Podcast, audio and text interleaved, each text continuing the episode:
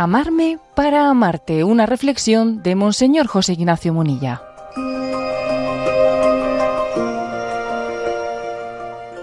Para entrar directamente en, materia, amarme para amarte me recuerda que en la tradición de la Iglesia se habló del ordo amoris, tiene que haber un orden en el amor.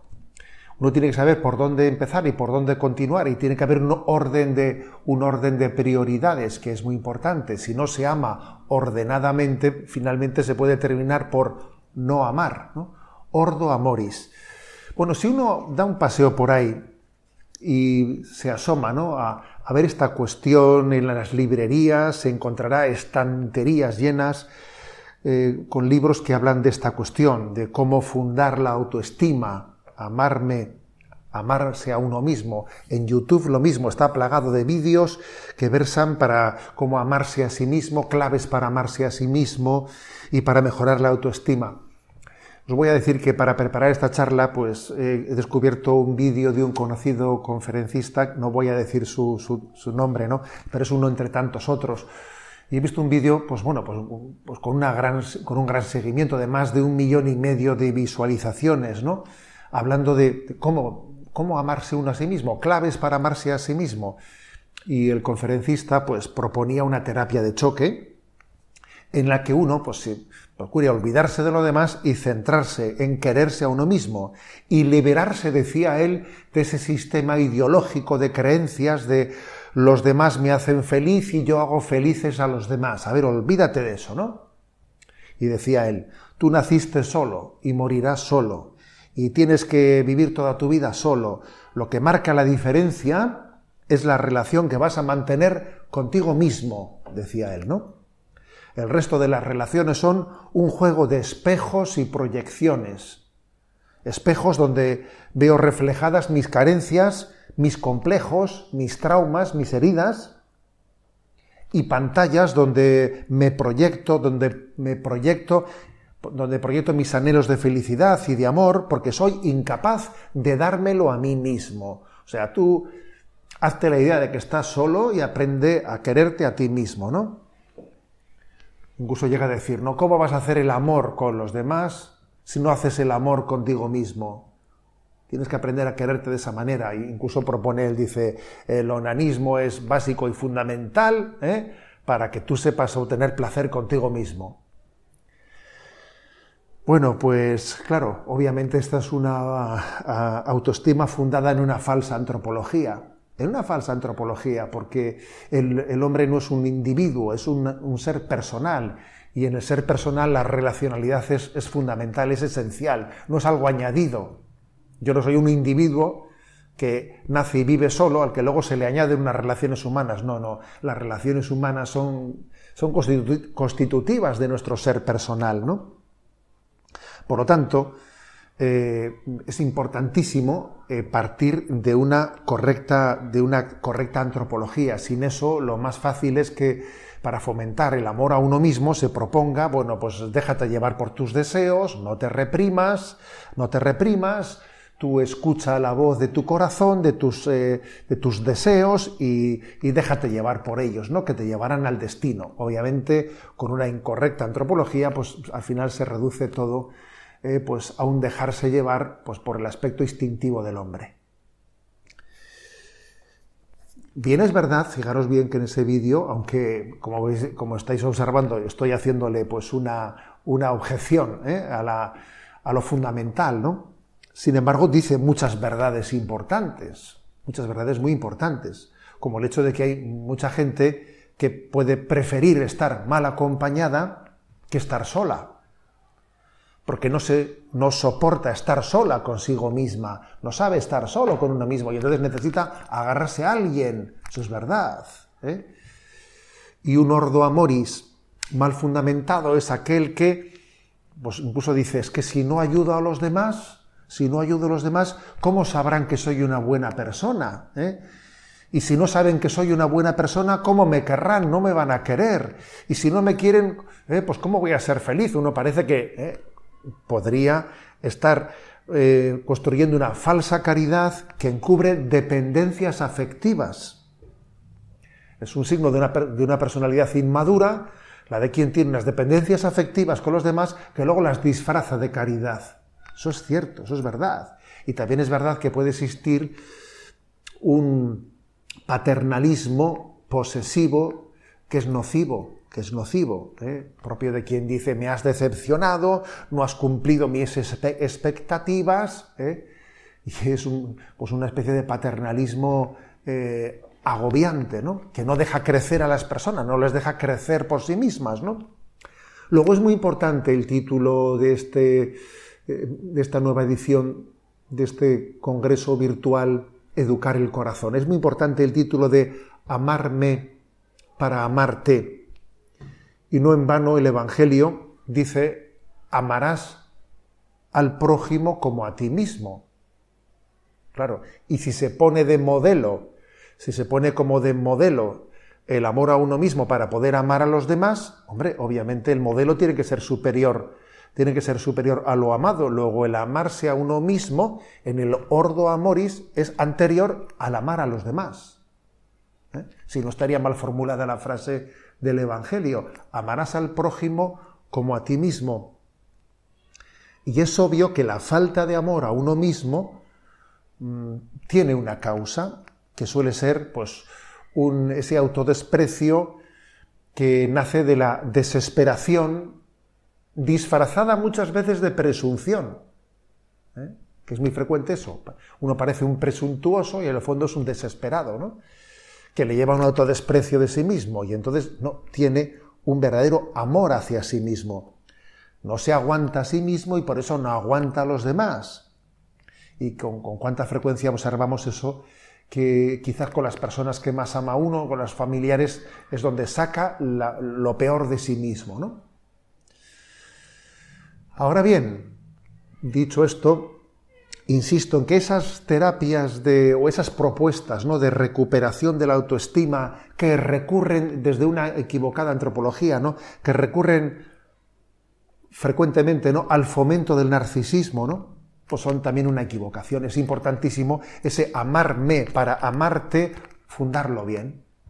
Y, esa especie de recurso al narcisismo para amarte más a ti mismo es eh, precisamente caer en la frustración, porque cada vez eh, desde el narcisismo, cada vez uno se quiere menos a sí mismo.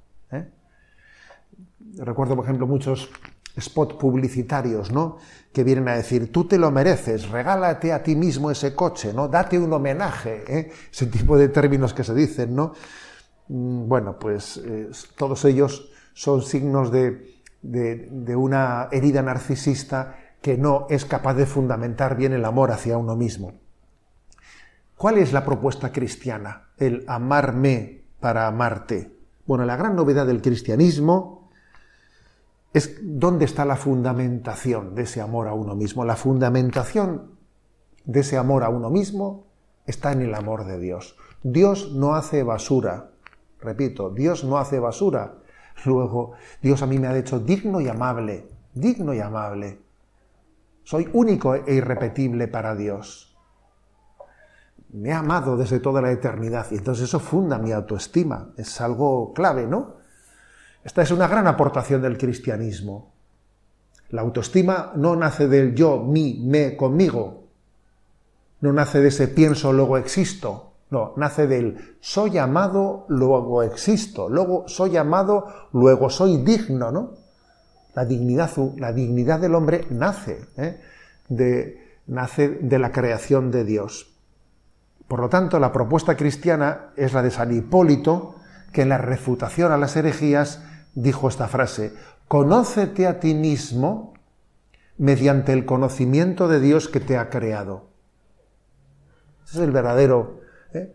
punto de partida. Conócete a ti mismo, sí, sí, pero conócete a ti mismo mediante el conocimiento de Dios que te ha creado y sabrás que eres digno.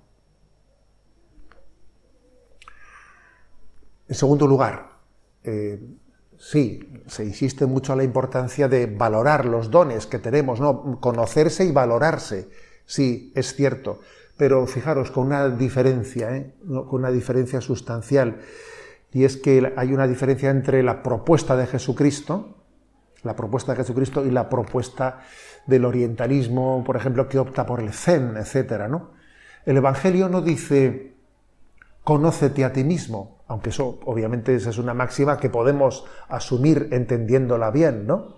Conoce, eh, pero el Evangelio no la formula. El Evangelio más bien formula olvídate de ti mismo y mira a Dios y mira al prójimo. Lo esencial del Evangelio no es la espiritualidad del, del olvido de uno mismo, de la autosuperación, sino que es la espiritualidad de la ofrenda a Dios y del abandono en sus manos y de la entrega al prójimo. Eso es lo esencial del Evangelio.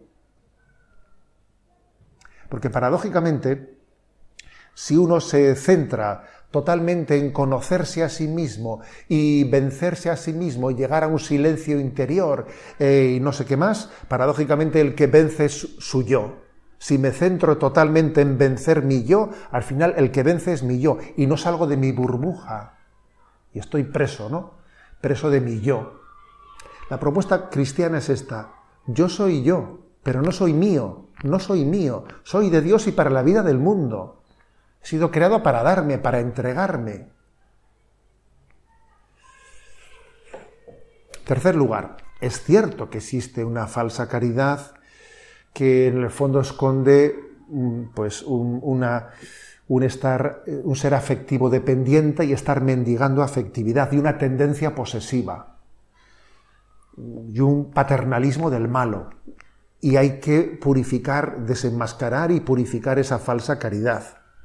Es una caridad que muchas veces para llegar a poseer lo que hace es sustituir el darte tú por el dar cosas. Doy cosas para comprar a las personas.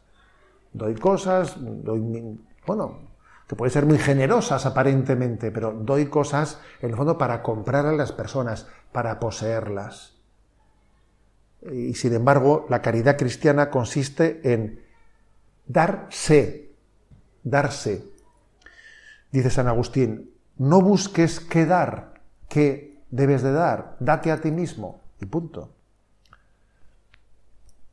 Esto es clave, porque cuando se sana verdaderamente una verdadera caridad, entonces uno descubre que amar al prójimo refuerza la autoestima. Amar verdaderamente al prójimo, verdaderamente al prójimo en la entrega y en el olvido de uno mismo, refuerza tu autoestima.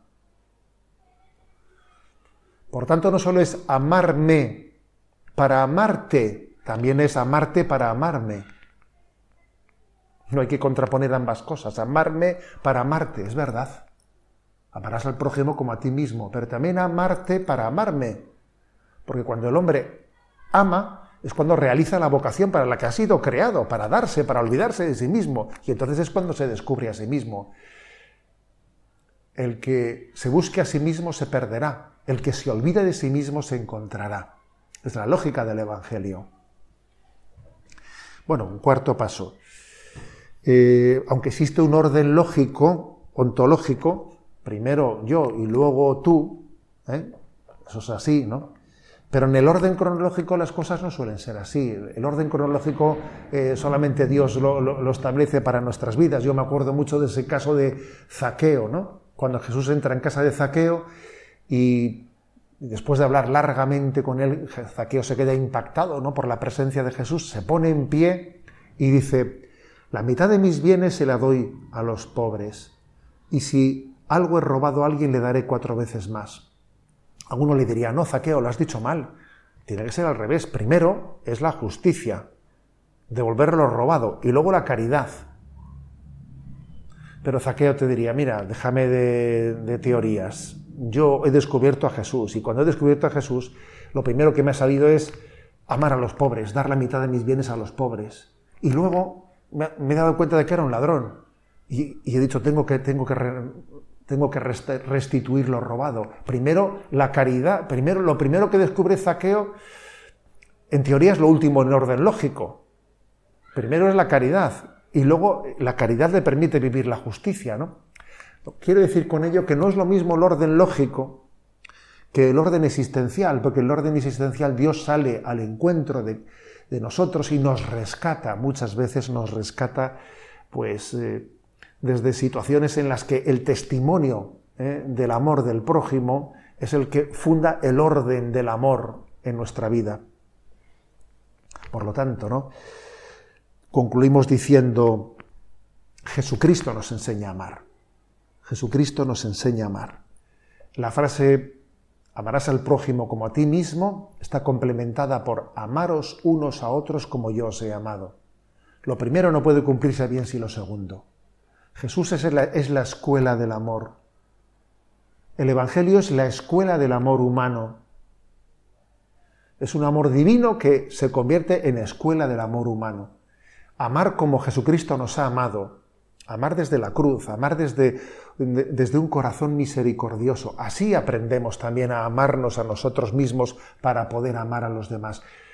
Es, es, Dios el que amando al hombre le enseña al hombre a amarse a sí mismo y amar a los demás. Esa doble doble frase evangélica, ¿no? Amarás al prójimo como a ti mismo. Y el nuevo mandamiento es amaros unos a otros como yo os he amado. Son la complementación perfecta de ese amarme para amarte, amarte para amarme y dejarme amar por Dios para amarme a mí mismo y poder amar al prójimo, ¿no? Estamos en un congreso que tiene como título La educación del corazón humano. Bueno, pues sin duda alguna necesitamos sumergirnos en el corazón de Jesucristo para poder educar el corazón humano a imagen del amor del corazón de Jesucristo. Así finaliza esta reflexión de Monseñor José Ignacio Munilla titulada Amarme para amarte.